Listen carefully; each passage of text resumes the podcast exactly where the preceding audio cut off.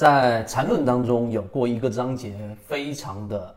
被忽略掉。那这个被忽略掉的这个章节里面呢，就是讲的主力资金的食物链一些信息。首先第一个就是合力跟分力，它在里面也很清晰的给我们讲到过。那市场当中大部分的，举个例子，像二零二零年公布出来一点七亿左右的的散户交易者跟三十八万的机构交易者，他们分别是不同的分力。如果你散户来说，每一个。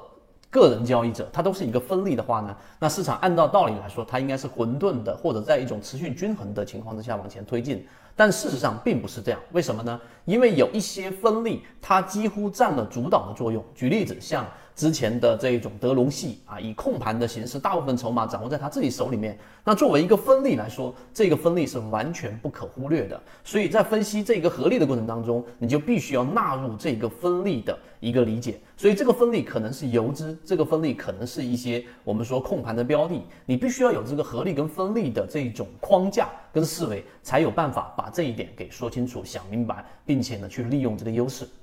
这是第一点。第二点呢，也就是我们所说的不同的资金，它在技术分析上，它实际上技术分析就是我们所说的战术，它只是一种技巧，它不是真正的战略。真正的战略呢，就是像食物链的顶端，它会有一个顶端的优势。那这里面就得提到，大部分的新手小白交易者会，呃，进入到一种臆想啊，这种想象，认为主力它可以控制这个趋势，它可以画出这个 K 线图，这些全部都是错误的这一种我们说的臆想。都根本不是事实。那所谓的这一种机构呢，就是真正的具有主导作用的这一种主力，它往往是停留在几个它非常熟悉的板块。举例子，在二零一零年和一四年前后，我自己就认识到的一个叫做农王，他就在农业股当中是非常这个擅长的，并且他了解里面很多的这种资讯上的优势，或者是对于这个行业的了解。所以，真正的大资金，它站在食物链的顶端。它是不会轻易的从不同的不熟悉的板块当中去切换的，这是第二点。第二点明白之后，到第三点，那我们作为散户，实际上你要想从最高的这个层级往下，对吧？这个食物链的顶端一直往下，最基础的就是普通的散户交易者。所以为什么？